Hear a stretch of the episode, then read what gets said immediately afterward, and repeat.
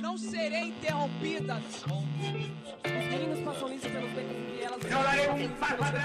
Os meninos passam isso pelos becos e vielas. Vocês. Oi, eu sou a Cris Paiva. Eu, a Paloma Morim, e essa é A Terceira Margem da História. Um podcast sobre cultura, arte, política e sociedade. uma parceria com Ópera Mundi. Salve, salve, minha gente! Hoje já estamos aqui no nosso episódio 16 do Terceira Margem da História. Notícias da ilha. E sejam todos bem-vindos e bem-vindas, caríssimos ouvintes. É, ficamos uma semana sem levantar, né? Sem subir o, o, o podcast por razões técnicas, problemas técnicos, mas a gente continua né, postando semanalmente. Acompanhe a gente lá nas nossas, nas nossas redes sociais. E hoje a gente vai falar, vai trazer para vocês notícias da ilha. Da ilha de Cuba, através dos romances e da produção cultural cubana. E da produção também é, de análises de quem está fora da ilha, né? É, enfim, pesso- pes- pessoas que a gente decidiu pesquisar, autores, diretores de documentários. E a gente mesmo, né, Cris? A gente tem uma relação com a ideia Cuba que é uma relação política, né? Sim. É, acho que não tem ninguém que não, não se interesse pela história da América Latina que em algum momento não vai se dedicar a observar um pouco o fenômeno Cuba, né? Que é um lugar, é um acontecimento histórico, é uma paisagem cultural completamente povoada de contradições, né? E isso nos interessa, né? Eu acho, como pessoas que estão pensando no mundo, mais as contradições do que as afirmações, né, Cris? Con soles de primavera para plantar la bandera con la luz de tu sonrisa. Aquí se quedará clara la entrañable transparencia de tu querida presencia, comandante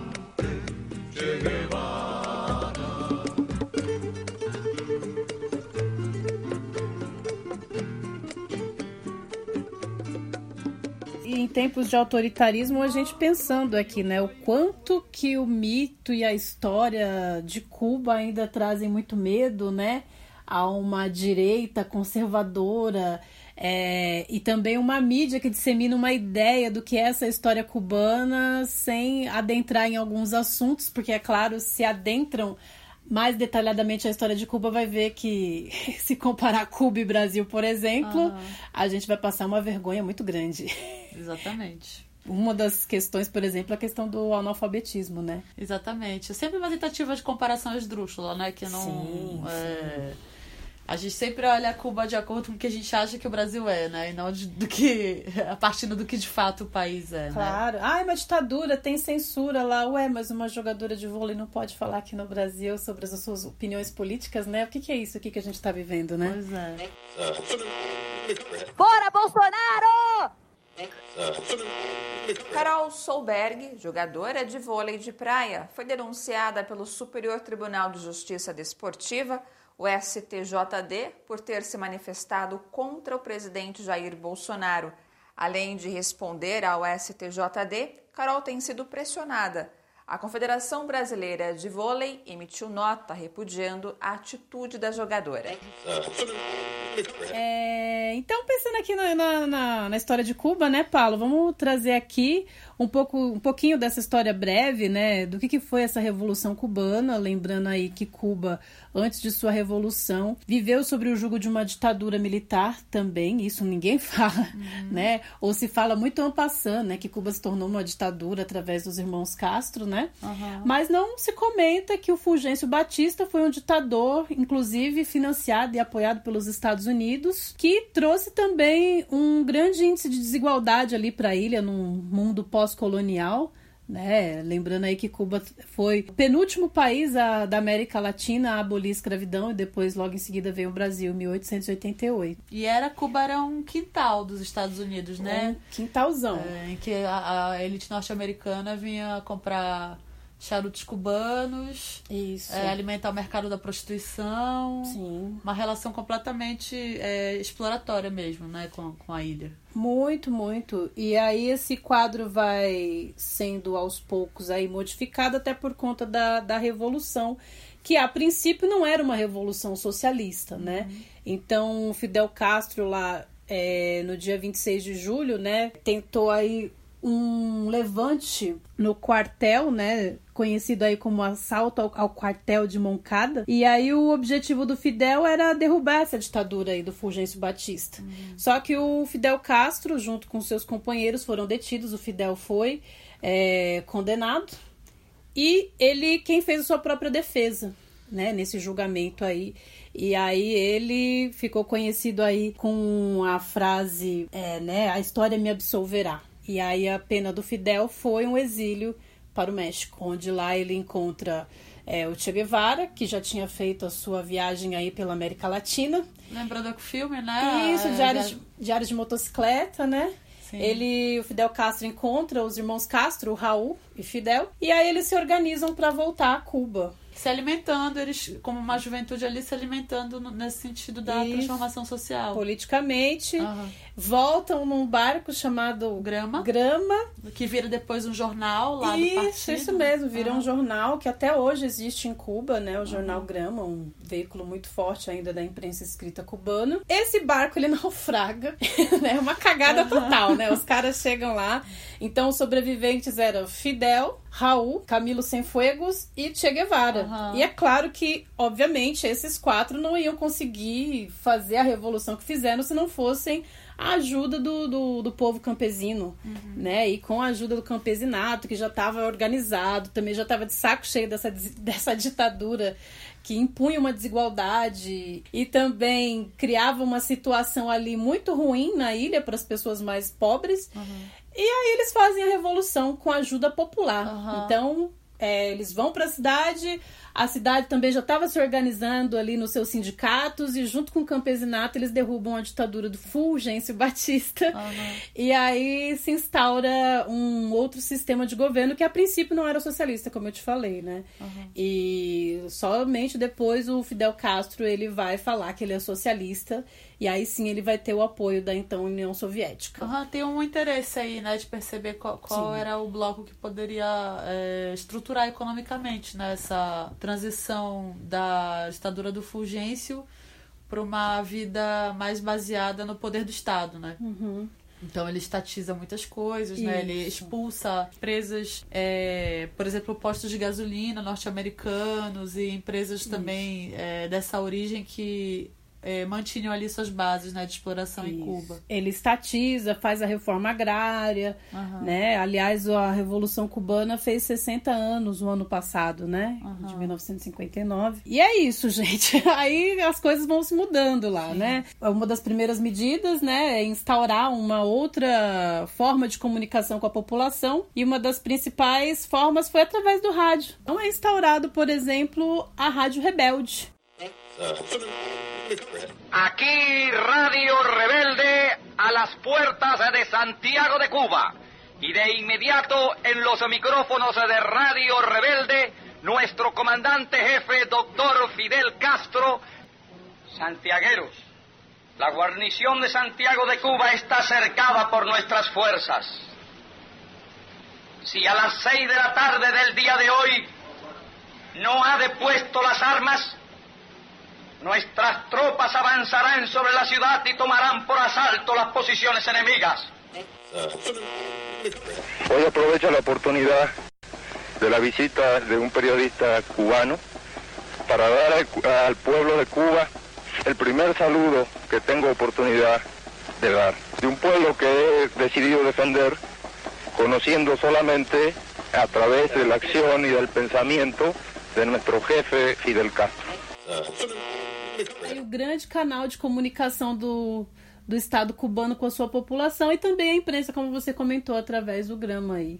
E dizem que essa comunicação com o povo e é, sistemática, repetitiva, né, é, ela é o que acaba fazendo a manutenção de uma memória, né, dos revolucionários, né, é, de até hoje ter outdoor, né, ter o cartaz com o Che, Sim até hoje a, a ideia Fidel ser muito exaltada, né, nos, nos eventos nacionalistas. Sim, sim. É, é, essa foi uma, digamos assim, uma estratégia também revolucionária, né?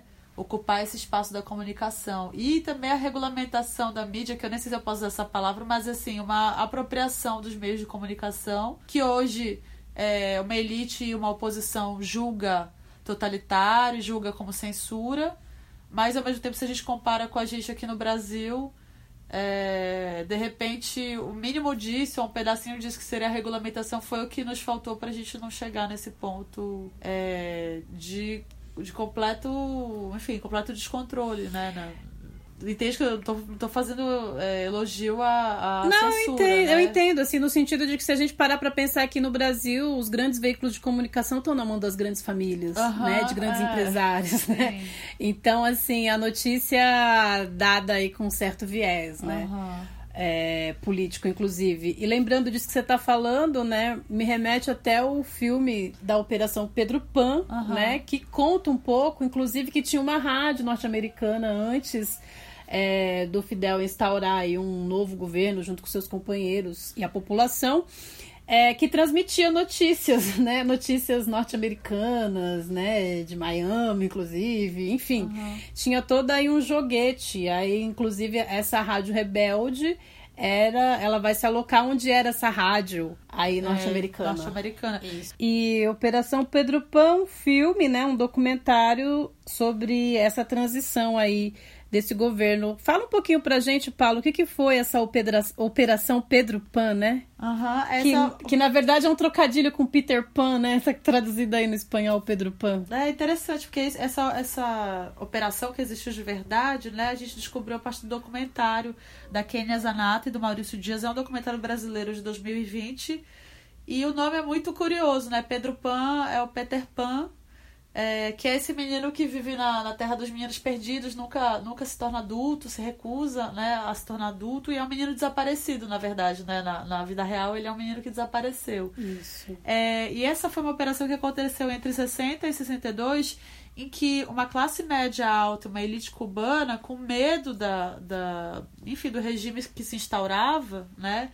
É, um terror ali, talvez até acrítico, assim, o terror é muito baseado nessa ideia do comunista como é a criancinha, todo esse imaginário que se perpetua quando a gente fala de comunismo, faz com que essa elite envie seus filhos para os Estados Unidos para eles é, viverem lá à distância, estudarem, é, com a promessa, né, é, enfim, desse projeto que foi organizado pelo padre Brian Walsh, né, é, que esses meninos e meninas seriam educados, então, é, sob, sob a, a, a, ética capitalista, imperialista, enfim, com aqueles fatores ali que acabam é, estruturando o que que é o pensamento norte-americano e dessas elites ali em Cuba. Só que o que acontece? Isso é muito. É, é, é terrível, né? Mas é interessante o processo. Com tanto medo do comunismo, eles enviam é, seus filhos, jovens e crianças para um horizonte que eles acham que é o correto e muitas dessas crianças é, de fato desaparecem ou são assujeitadas a trabalho compulsório ou são vítimas de violência sexual. É, isso cria um trauma profundo numa, numa geração inteira assim de, de jovens né? Então de novo essa a, a elite né? Aquela parcela da sociedade que só pensa pelo dinheiro ou pela perpetuação da própria família, enfia os pés pelas mãos e provoca até uma violência pior, porque está distante e não existia como controlar isso, né? Para poder se salvar de uma ideia que é a ideia, digamos assim, do comum. Né? Do comunismo como algo que a gente sabe que, é, que esse, esse valor que se atribui ao comunismo de ser algo que você tem que dividir todos os seus bens com as pessoas, não, isso aí é um, é um lugar comum, né? Não é bem por aí, né? Que o comunismo se organiza como projeto social, né? Então, as pessoas têm mais medo de uma, digamos assim, de uma fábula e aí enviam seus filhos pra morte do que de fato É, lidar a- com a realidade, assim. E né? a grande cagada é que os pais não vão junto, né? Porque eles mandam os filhos crianças, assim, confiam a esse padre que você falou, né? Na faixa etária de 12, 13 anos, até menores, né? Muitas dessas crianças vão parar em orfanatos, abrigos, vão ser adotadas sem consentimento dos pais, Aham. né? E o filme vai falar um pouco disso, né, Paulo? Do, deles já adultos, os que sobreviveram, porque alguns morreram, inclusive, né? Falar desses traumas. Muitos não conseguiram encontrar seus pais também, né? Muitos dos familiares que ficaram em Cuba não, não sabem nem o que aconteceu direito, né? E uma tragédia muito grande, assim, nessa classe média, meio assustada aí com esse fantasma do comunismo. É, e assim, né? Eu acho muito interessante a ideia do, do Peter Pan como alguém que não pode crescer, não pode lidar com a realidade, né? Então, me parece que é também um procedimento que a gente vive aqui no Brasil. De uma elite também isolar seus filhos de um procedimento que é, que é do real, que é do fenômeno que tá acontecendo no país, assim, como se a gente estivesse vivendo realmente na terra do. ou eles vivessem na terra do nunca. No sentido assim, Cris, eu fico pensando, por exemplo, é, no Thor Batista, vai, que vai, assassina um trabalhador que tava de bicicleta com um super carro, super caro, correndo dentro de um, enfim, de uma pista no Rio de Janeiro, e o que ele tem que fazer é pagar as cestas básicas. Ele, ele não foi preso, né? A condenação dele é uma condenação simbólica de serviço, né, público, digamos assim, né? E o nome do garoto é Thor. Né? É o nome de um deus nórdico, né? O, o Ike Pois Batista é. dá o nome dos seus filhos é, nome de deuses, assim, porque eles são deuses mesmo, no sentido de- dessa ideia de entidade, Peter Pan, de- Deus, é, mágica que não precisa se relacionar com a realidade, não precisa ter responsabilidade com a realidade, né? É, vai ver que o Thor tinha que ter ido na Operação Pedro Pan e ficado lá. Ih, polêmico, polêmico. Bom, para trazer um pouco aqui também dessa história da revolução, a gente pensou aqui em dois escritores, né, que, que retratam um pouco aí dessa história cubana. Teresa Cárdenas, né, que vai falar um pouco aí desse legado da escravidão na sociedade cubana, né?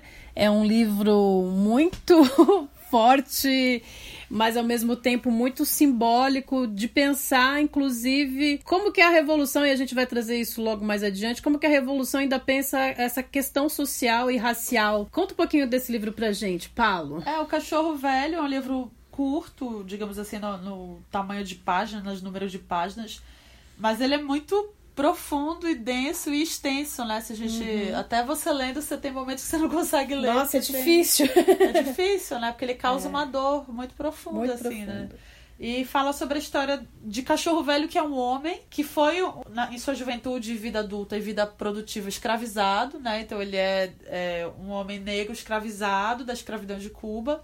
E depois que ele fica é, mais velho, né? Ele se torna porteiro da, da fazenda, né? Enfim, da- das terras de seus senhores, né? Então ele faz esse papel de observar, de vigiar é, quem entra e quem sai. E ele terras. nasce sob o jugo da escravidão, né? Ele não sabe o que é a liberdade. Aham.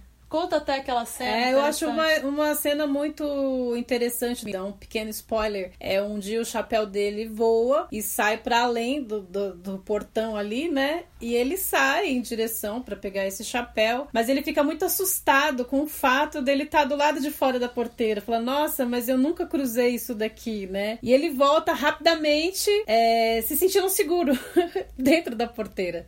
E isso diz muito desse medo também, né? Do que, que era fugir, de não conhecer uma liberdade, né? E por que cachorro velho? E ter medo também, né, É. dessa liberdade, que é uma situação em que é só um chapéu que voa, ele se afasta alguns passos desse lugar que é, que é que virou a vida dele Uhum. e ele não consegue prosseguir, né? Ele não consegue. E aí essa ideia do cachorro velho, né? Como ele tá velho, ele já não tem mais força pra gerar nenhum levante, pra se é, irmanar no sentido da ação com outras pessoas que foram escravizadas e que tentam, né, resistir e fugir desse lugar, né? E me parece uma, um- uma provocação da Teresa Cárdenas nesse lugar também da, da ideia de desumanização dessa, dessa personagem, né? Porque aí o nome que ele, ele tem um nome, né? Mas ele não lembra desse nome. É, Então- ele não lembra. Tanto é que o, esse nome cachorro velho é dado pelo senhorzinho, né? Porque a mãe dele morre em parto e ele criança cheirava todas as mulheres e as pessoas pra ver se reconhecia o cheiro da mãe. E aí o cara fala: "Ah, parece um cachorro". Né? E aí, conforme ele vai envelhecendo, como você falou, fica cachorro velho.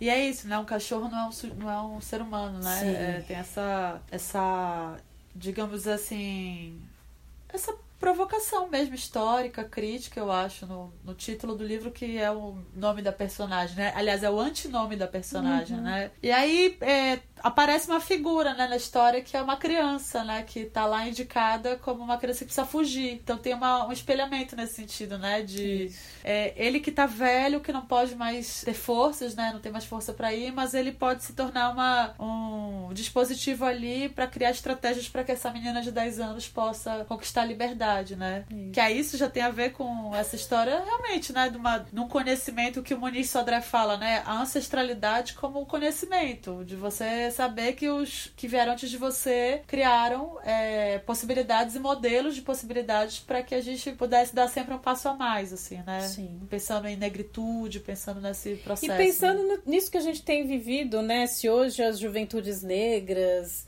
é, elas podem falar e podem protestar também. Tem toda uma geração anterior que lutou também pela gente, para a gente estar tá aqui é, pensou inclusive num sentido coletivo, né, de libertação, o que hoje muitas vezes, até dentro do próprio movimento negro, há cisões, porque muitas vezes se acredita que é através do individual, do individualismo que vai se conseguir. Não necessariamente é assim, né, não é pelo indivíduo, né, uhum. mas pela ação coletiva, né. Sim. Que é uma, uma forma de pensamento, né, que a Revolução Cubana aí, a, a União Soviética tentava produzir, né, no sentido assim, de criar um sujeito revolucionário, que não é só o sujeito da revolução no sentido da ação revolucionária, digamos assim, de armas e de cortar pescoços e de, de né, roubar o poder e é, mas no sentido de uma revolução que é uma revolução que é, se desenvolve no cotidiano, né?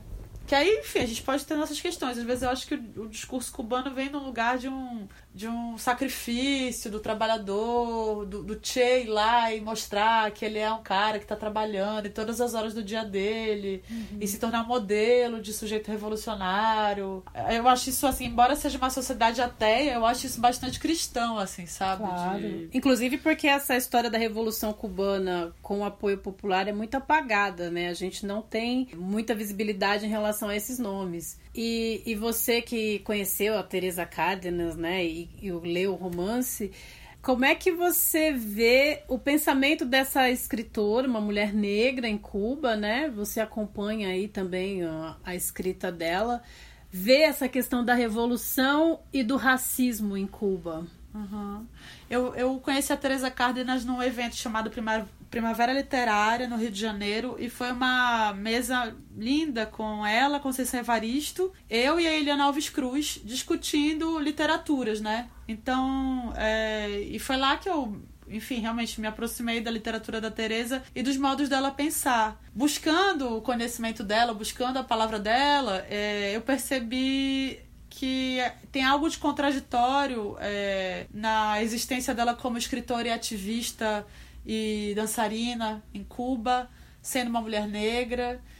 É, grande parte da população cubana é negra, mas o que ela nos diz em alguma, algumas entrevistas, né, é que de certo modo a configuração social de acesso aos espaços, né, é, como a universidade, como os hospitais, como espaços de cultura, é, produz uma possibilidade de maior homogeneidade, digamos ali, em relação aos direitos né, de, de negros e brancos, mas o racismo individual permanece, claro. né? No sentido de é, é, é, ainda são desafios como os nossos, aqui no, os nossos aqui no Brasil. Inclusive, ela dá a entender, em certa medida, que é um tanto estranha a ideia de cota.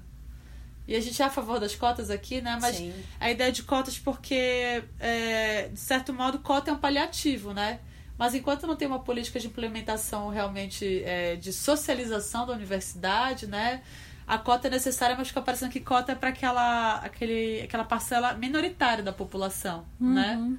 Tem né, uma cota porque tem poucas pessoas que podem ocupar. E, né, e a verdade na população brasileira não é o contrário, né? A maioria é uhum. é negra, e não deveria ser cota, né? Deveria ser. É... Uma política mesmo uma política de inserção, de... né? Isso, e... e... muito curioso, assim, porque daí as pessoas falam, nossa, mas em Cuba tem racismo? Tem, no Brasil tem, porque foram países colonizados, uhum. né? Não vai ser, por exemplo, em 50 anos, 60 anos, que o racismo vai desaparecer, né? O racismo, como você falou, o racismo individual existe nas pessoas é, é, histórico, né? É claro que assim a gente deva e com certeza combater. O que eu acho mais interessante aí da fala dela é que a revolução ela possibilitou o acesso à educação, principalmente, né?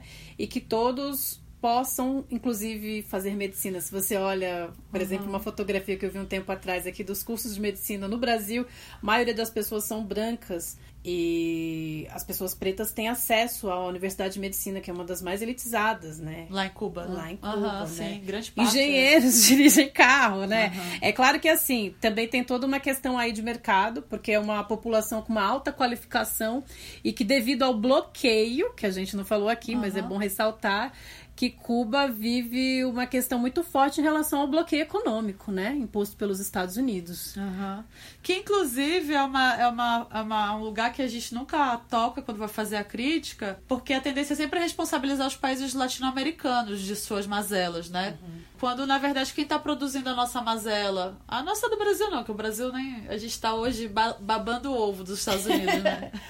Mas é, a, de, desses países né, que tentaram se, se levantar contra o imperialismo norte-americano, a gente é, esquece de dizer que o responsável é o agressor e não a vítima, né? Quando os Estados Unidos é, produz essas, essas interrupções comerciais com Cuba e, né, e quaisquer país que fizesse acordo com Cuba não faria mais acordo com é os Estados verdade, Unidos. porque o bloqueio não se restringe só ali numa re, uma relação unilateral, né? Envolve outros países. Outros né? países, assim como é, a França com Haiti. Uhum. De, ah, beleza, Haiti quer ficar livre, vamos, vamos sejamos tão independentes, vocês vão ser independentes, a França já não tem mais nada a ver com vocês. Mas não vão fazer acordo comercial com nenhum país que a França estiver fazendo. Então, assim, eles embargaram o Haiti para sempre, assim, os franceses, né? Assim como os Estados Unidos fizeram isso com Cuba. Então, não sei, acho que a gente pode criticar ali os, os o Estado, falar, puxa, tem casos aí que são totalitários horríveis contra a população LGBT, tem racismo uhum. também na ilha, com certeza. O caso Padilha é um caso de, de 1968, que um jornalista, escritor,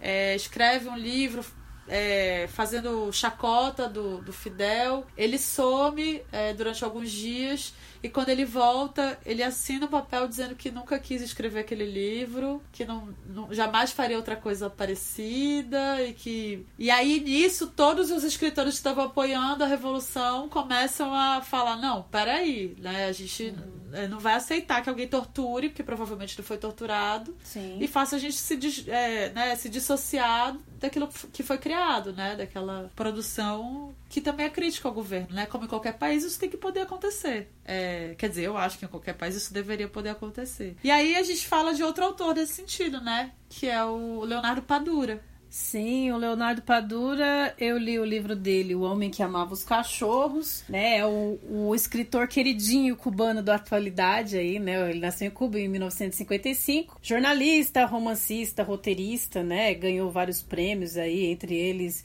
o Prêmio Nacional de Literatura Cubana. Esse romance, né, O Homem que Amava os Cachorros, eu vejo esse romance como um, um romance de desilusão com a Revolução Cubana né? Ele vai tratar de três personagens é, bem conhecidos aí do, do mundo, né? Só um que não, que é o Ivan, que ele é criado pelo Leonardo Padura, né? Então, o primeiro personagem é o Ramon Mercader, que no romance tem mais dois nomes, né? O Jaime Lopes e Jacques Monardi, né? E ele vai ser aí o assassino do Trotsky, né? O Trotsky aí também um revolucionário, comandante do Exército Vermelho durante a Revolução Russa. É, e a, o romance ele vai se desenrolar aí através desse, das lembranças do Ivan Cárdenas, né? Que vai conhecer o assassino de Trotsky numa praia. E o Ivan Cárdenas, ele é considerado um contra-revolucionário, né? Da Revolução Cubana. E como castigo, né? Porque ele escreveu um artigo que não condizia com os ideais da revolução, ele vai ser alocado aí numa revista é, veterinária, vai escrever artigos é, sobre animais.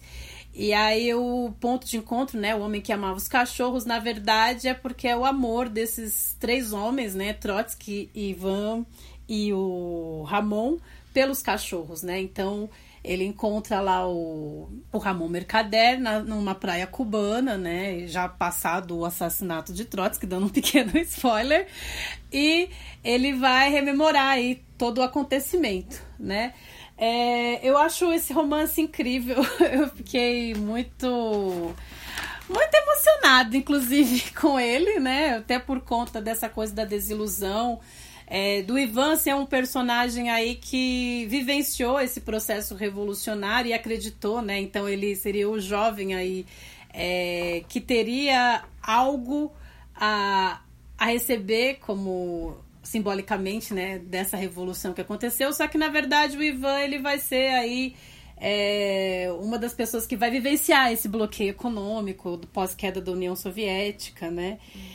E é muito interessante como o Leonardo Padura ele vai construir esse romance, né? Claro, foi pesquisar em arquivos é, sobre o assassinato do Trotsky e ele vai ficcionalizar em cima do, do Ivan Cárdenas, né? Ele deu uma entrevista aí pro Instituto Moreira Salles durante a Flipping, quando ele esteve aqui no Brasil, que ele falou assim: "Ah, como é que eu vou, como que eu faço para criar uma história de pessoas muito conhecidas, que as pessoas já sabem muito?". Aí ele falou assim: "Ah, o meu furo é falar desse personagem aí, o Cárdenas, e ficcionalizar em cima de alguém que não é tão conhecido. Então, se o Trotsky tem muito sobre o Trotsky, ele ficcionaliza muito mais em cima do Mercader. do Mercader, que a gente tem poucas informações. Respecto a Trotsky y Mercader, había un problema adicional. Había un problema adicional como, como personajes posibles para ser eh, llevados a una novela. Por una parte, que son dos personajes que confluyen en un momento histórico, pero que tienen trayectorias vitales diferentes. Y segundo, que mientras Trotsky tiene una vida que está biografiada, anotada, incluso autobiografiada prácticamente cada día de su vida, Ramón Mercader es realmente un fantasma. Ramón Mercader durante muchos años no se supo cuál era su identidad real, cuál era su pasado real y solamente en los últimos 25, 30 años fue que ese mosaico de informaciones eh, inconexas, de personalidades creadas. Recuerden que cuando él mata a Trotsky eh, era Jacques Mornar, un belga que había aparecido en París, había enamorado a una persona cercana al, al, entorno de Trotsky, tenía una historia completamente diferente y durante años estuvo en la cárcel en México como Jacques Mornar, es decir, que no se, re, no se relacionaba con Ramón Mercader. Y entonces, mientras un personaje tenía mucha información, el otro tenía poca información. Y ahí viene un aspecto que creo que es muy importante. ¿Qué personaje es preferible trabajar en una novela? ¿El personaje del que conoces mucho o del que conoces poco? Pues del que conoces poco es mejor, porque los espacios los espacios vacíos de la vida de Mercader yo los podía llenar con ficción literaria. Então é, é, muito legal esse livro. São três histórias aí que se entrecruzam. E eu gosto bastante da parte em que ele vai contar aí sobre o treinamento do Ramon Mercader para assassinar o Trotsky, uhum. né? E esse contexto de desilusão aí do Ivan com a revolução, porque inclusive o irmão dele é perseguido porque é LGBT e tenta sair de Cuba, né, numa dessas barcas aí que iam ali para os Estados Unidos. É, é, esse é um romance, eu tô ainda lendo, né, não consegui terminar, mas ele é, ele é muito bem escrito e aí tem algo em comum, né, com o Cachorro Velho. É, eu vou até falar aqui que, que, também ganha um prêmio, né, o prêmio Casa de las Américas, uhum. o Cachorro Velho, só para a gente não deslizar nesse lugar da importância da, claro. da Teresa Cárdenas como autora, né? E aí eu queria comentar isso, porque que o Leonardo Padura é tão mais visibilizado do que a Teresa. E claro que eu acho que isso tem a ver com as editoras, uhum. pra caramba, mas eu acho que isso também tem a ver com racismo, Embora o Padura não seja um homem branco, mas também não Com é. machismo. O machismo, exatamente. E a questão, inclusive, de desigualdade que existe em Cuba na atualidade. Uhum, exatamente. Né? Então a Cárdenas, só para não, não perder o fio da meada, ela recebe o prêmio Casa de las Américas. Ela nasce numa cidade chamada Matança, é, em 1970. É interessante que Matança é uma região, né, segundo que eu pesquisei, que tem muita uma relação direta com a origem africana, enfim, com o afro, uma cultura afro-cubana. É, e o nome Matança tem a ver com o processo de massacre ali, que tem relação com o racismo também, né? Que tem relação com esses, é, digamos assim, espólios coloniais, né? Uhum. E, e esses dois autores é interessante porque a gente até conversando falou, né? O cachorro velho e o homem que amava os cachorros, né? E a gente foi pensando porque que onde que poderia haver uma, uma correlação simbólica, né? Sim. Entre esses dois. Os dois pensando em cachorros, mas de pontos de vista diferentes, né? É, isso que eu acho que é, é fundamental, assim, que é o cachorro velho é um ser desumanizado no livro da Cárdenas e no livro do Padura, aquele que ama os cachorros é por causa dos cachorros que se humaniza. Isso pra mim fala sobre o que é esquerda e o que é racismo. Assim, é, né? Se um livro sobre um homem negro diz que esse homem negro é um cachorro e foi lido como cachorro, né? Foi desumanizado. Desumanizado. É, um livro sobre assassinos, revolucionários, contra-revolucionários, os protagonistas da história da esquerda, digamos assim. É, organiza essas figuras a partir de sua, de sua relação com os cães, né? Com esses animais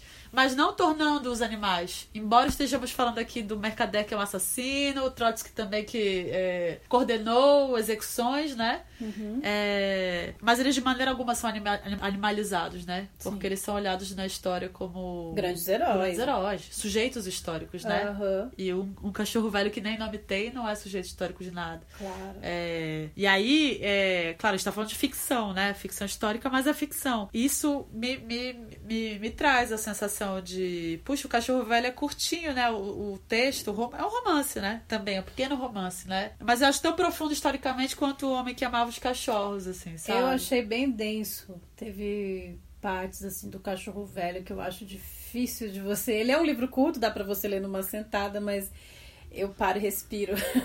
Porque eu acho que essa significância que ela atribui aos personagens, a forma como ela constrói a narrativa dela é muito doído, né? Toca demais a gente. Só de você pensar no- em alguém que não conheceu a liberdade ou já nasceu é, nessa condição de escravizado é uma coisa muito louca, né? E de pensar, né, nessa questão do racismo que ainda perdura, né? Apesar de Cuba ter avançado em muito com conquistas sociais, aliás, a gente se pergunta hoje por que que as pessoas então, ah, se é uma ditadura, por que que as pessoas todas não vão embora? Ou por que que as pessoas não depõem o- o- os líderes, né?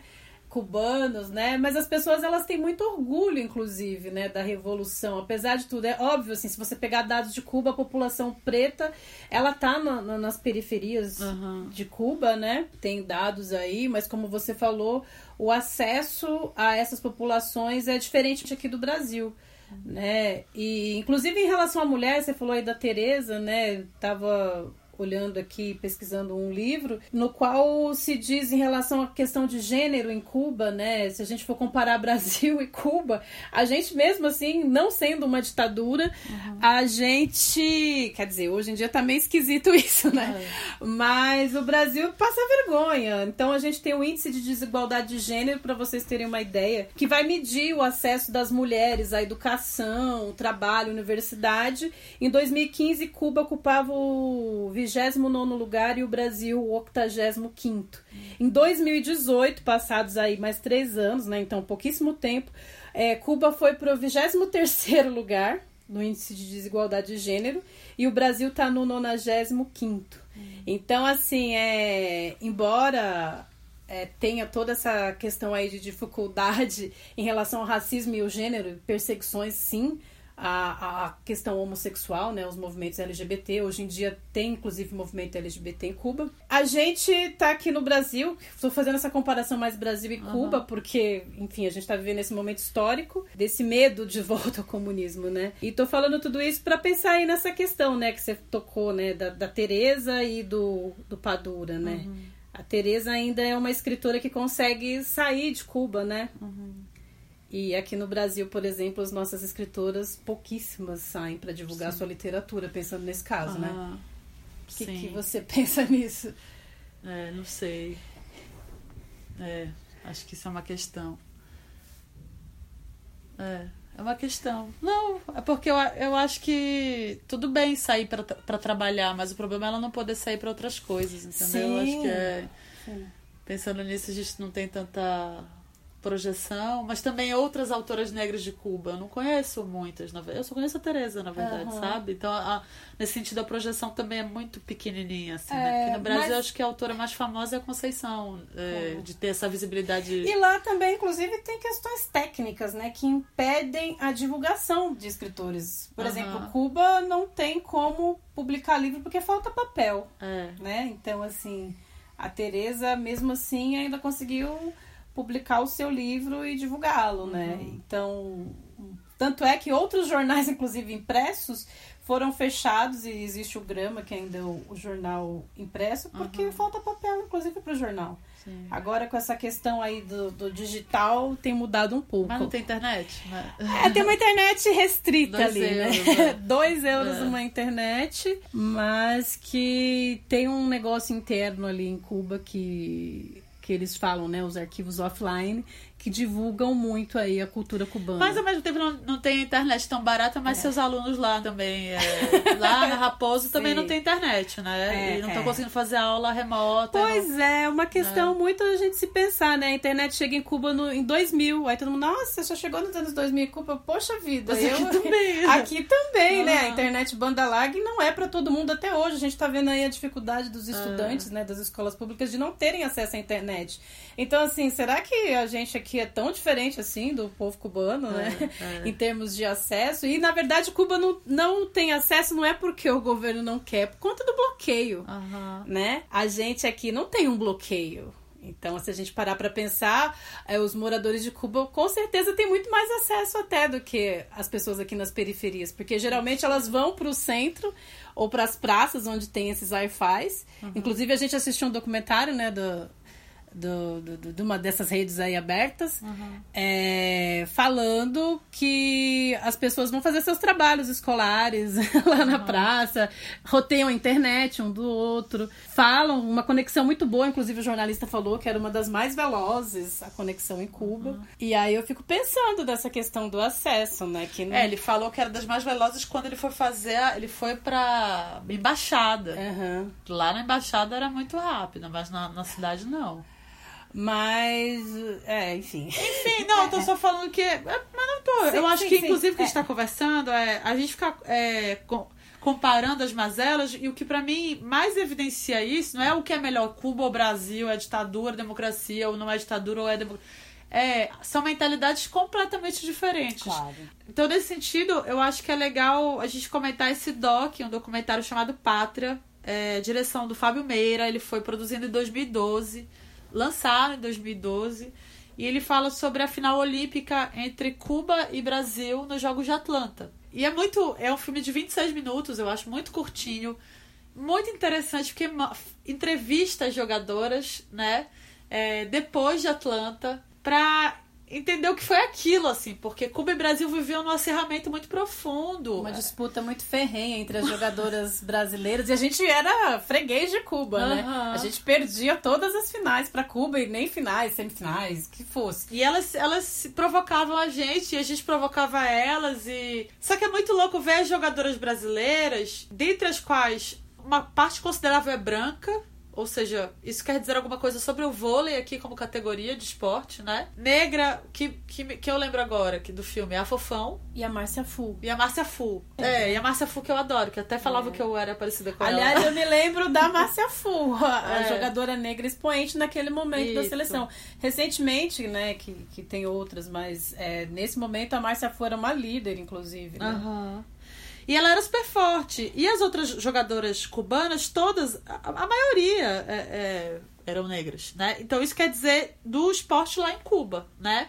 É, e aí o que acontece? Você vê elas, elas passando 10 anos, eu acho, depois dessa, que elas vão comentar o jogo, e é muito bonito, elas estão comentando o jogo, elas parecem sentir a mesma atenção que, que, né, que elas viveram ali, né? E tem, tem algo nas brasileiras que faz com que elas sintam pena das cubanas em certa medida, porque as cubanas não podiam ter produtos, elas não compravam, então elas se encontravam no hotel, as brasileiras tinham uma certa amizade nesse sentido de passar produtos para elas e tal. Elas achavam as cubanas pobrezinhas, pobrezinhas né? e mal cuidadas. Mas por quê? Porque esse é um ponto de vista. Porque aí você vê a Virna completamente é, cheia de plástica no rosto, cirurgia plástica, e rindo da outra cubana que engordou. É, então são valores ali que eu não sei como pensam os cubanos, mas eu sei muito bem como pensam os brasileiros, assim, né?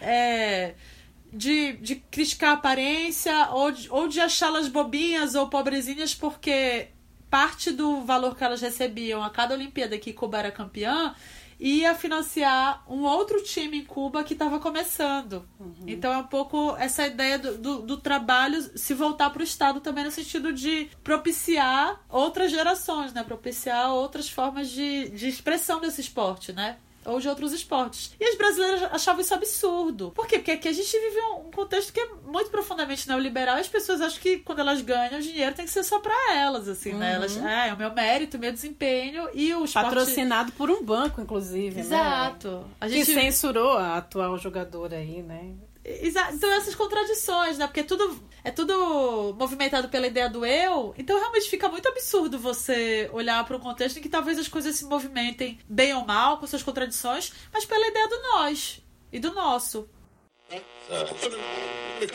Fernanda Venturina na Moser, bloqueio cubano a Carvajal. Aí está Carvajal. Começou já com a provocação, né? Que é uma marca de Cuba. Essa aí era marrenta. Nossa, eu tinha uma raiva dela. Se você vê ela hoje, você não reconhece. É enorme. Aí, já tá berrando a cara, viu? E ela era mais legal, a Carvajal. Mas era estratégia. Querem desestabilizar psicologicamente o time do Brasil, que não tem que entrar nessa e tem que jogar voleibol assim como tá jogando. Nosotros nos llevamos muy bien con las brasileñas, muy bien, muy bien. Yo, si te, te soy sincera, yo no sé cómo empezó las peleas contra, con, con, Brasil. Le decíamos a Fernanda, Fernanda, compra unos zapatos, las que tenían el pie grande. Y Fernanda le traía zapatos. Y íbamos a los cuartos y hacíamos cuentos, jugábamos cartas. Era uma amistad bem linda, bem, bem, bem bonita. E a gente tinha pena delas, porque elas não tinham as coisas, então elas vinham para o Brasil, cansei de levar. Mireia, enfim, várias delas, iam no supermercado, vai, compra aí shampoo, pasta de dente. Elas iam lá, na, compravam um monte de coisa, a gente, eu não deixava nem ela pagar. Elas pediam para a gente levar e aí, no fim a gente que pagava para elas. Aí o placar do quinto set no tie break, Brasil e Cuba. E no saque, ela, Mireia Luiz. Então, claro que aí as brasileiras elas é, têm uma visão completamente é, eu acho até perverso, é. assim, né? Assim como muitas pessoas achavam, né, o projeto aí Mais Médicos, né, que os médicos cubanos vinham aqui pro Brasil, né, tinham que... Eles recebiam uma parte do salário e a outra parte é cedida ao governo cubano, inclusive uhum. para financiar pesquisa, educação no país, né? E as pessoas acham, nossa, eles são muito bobos, né, de fazerem isso. É escravidão, escravidão, é escravidão né? Então, assim, uhum. essas ideias deturpadas que chegam aqui de Cuba, né, de achar que lá não tem eleições, e lá tem eleições, por exemplo, é, né? numa medida, né, é, numa, em algumas instâncias. Existem né, do, as assembleias nacionais, provinciais e municipais, as uhum. pessoas elas vão para eleição. Inclusive, o voto em Cuba ele não é obrigatório, mas tem uma presença de 90% da população se você for comparar com os Estados Unidos, que também não tem voto obrigatório, a, abstenção nos Estados Unidos é muito maior. Uhum. Ou aqui que o voto é obrigatório, com Isso, certeza também é... tem uma relação muito... Muito medíocre, uhum, né, em relação à conquista desse eleitoral. direito. Sim. Mas é, o, que eu, que eu penso sobre isso é, é não estou fazendo uma defesa às cegas, assim, ah, do, do, nós versus o eu, porque eu não acho que é uma coisa contra claro. a outra. Eu acho que as pessoas têm que ter direito de ter desejo, de sair, de voltar, e de ter uma vida também. E que você, tá, faz uma cirurgia plástica e faz sua dieta e arrasa. Mas assim, é, eu, eu só acho que é complicado a gente olhar para o país dos outros ou para a terra dos outros, ou né, apontando o dedo dizendo como é que tem que ser, como é que tem que funcionar, ou criando uma inquisição, né, de uma formulação ali que é cultural, política, que a gente não conhece, né? É. Porque eu acho que eles devem olhar pra gente também, devem achar a gente muito... Muito alienado. Um povo alienado, né? povo cheio de contradições, e devem alguns achar que aqui também é uma ditadura de outra ordem, sabe? Inclusive o próprio Leonardo Padura, o escritor, ele é uma pessoa que lá em Cuba, ele prefere viver em Cuba. É uma pessoa que hoje poderia sair de Cuba, porque tem visto, inclusive visto é, Espanhol. espanhol Uhum. né? Poderia morar fora de Cuba e ele não. Ele falou que ele mora, inclusive, até hoje na casa desde que ele nasceu, né? E apesar.